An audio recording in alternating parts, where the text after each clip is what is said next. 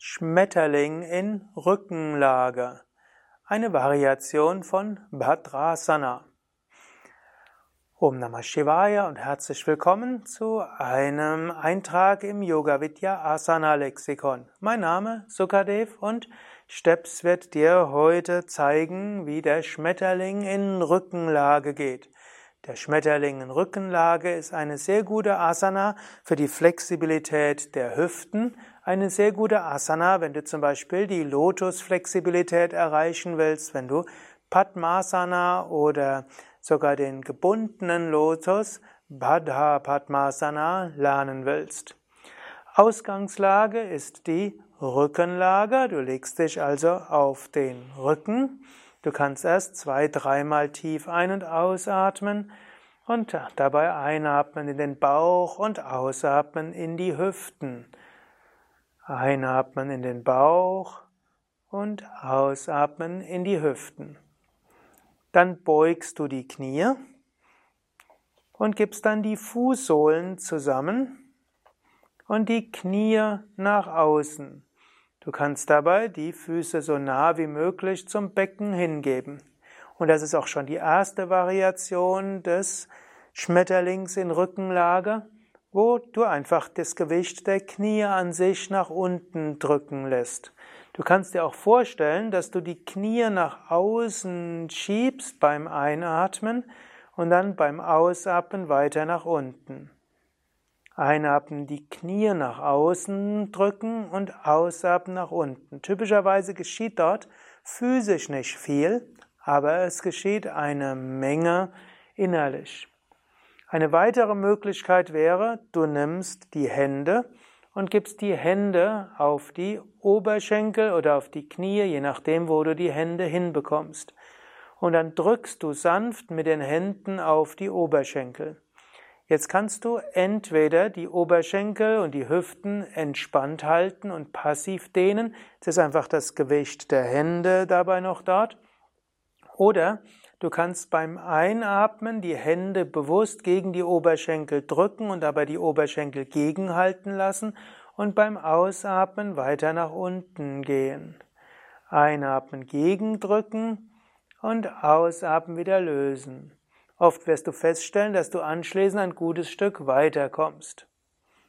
Eine nächste Möglichkeit wäre auch, dass du zum Beispiel Kissen auf die Knie gibst. Du könntest selbst zwei Kissen draufgeben. Oder auch du hast jemanden, der auf das eine Knie drückt und das andere das Kissen.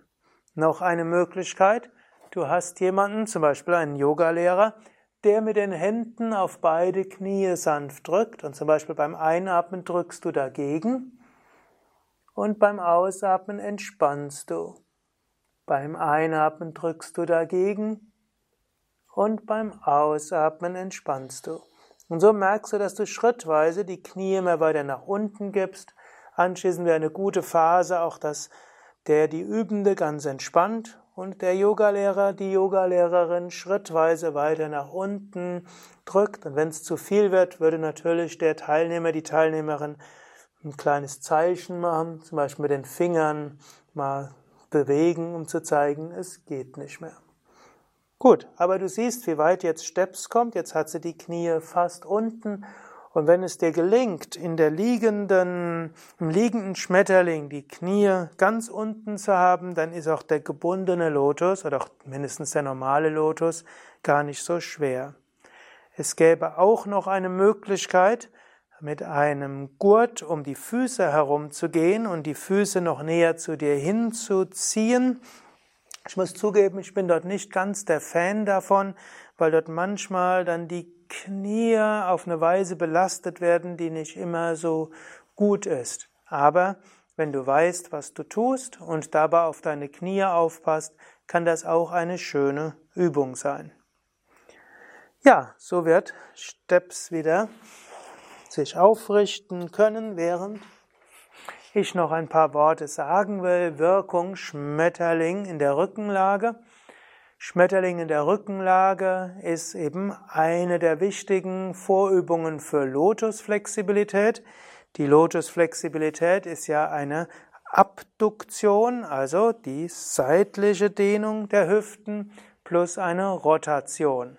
Und die, der Schmetterling im Liegen, in der Rückenlage, entwickelt insbesondere die Abduktion in einem großen Maße und das hilft, dass die Flexibilität für den Lotus sehr viel leichter erreicht wird. Es geht auch durch passive Dehnung, das heißt, du kannst einfach auf dem Rücken sein, Fußsohlen zusammen, Knie nach außen, auch ohne allzu große Anstrengung, sorgt praktisch das Gewicht der Oberschenkel, der Beine dazu, dass langsam die Muskeln gedehnt werden. Ich kenne sogar Menschen, die ganz gerne die Tiefenentspannung in dieser Haltung machen, weil sie sagen, ne, das ist eine einfache Weise, in die Tiefenentspannung zu gehen und in der Zeit hat dann, haben dann diese Abduktoren fünf bis 15 Minuten schrittweise lang, weiter zu werden und die Lotusflexibilität entwickelt sich auf diese Weise sehr gut. Wie alle Schmetterlingsvariationen ist auch Schmetterling in der Rückenlage sehr gut für die Hüften, aber auch für Muladhara, Svadhisthana Chakra öffnet die Energiezentren ganz tief in dem Becken, Hüftgegend und damit auch im unteren Bauch.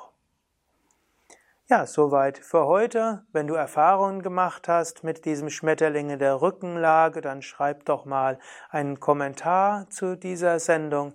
Wenn dir die Sendung gefällt, schnell auf Gefällt mir klicken oder Daumen hoch oder teile die Sendung mit anderen. Danke dir. Steps und Sukadev und Durga, das hinter der Kamera, danken dir fürs Zuhören, Zuschauen und vielleicht sogar fürs Mitmachen. Wir wünschen dir viel Freude beim Yoga. Wenn du diese fortgeschrittenen Asanas lernen willst, dann mach doch mal bei Yoga Vidya ein Asana Intensivseminar mit.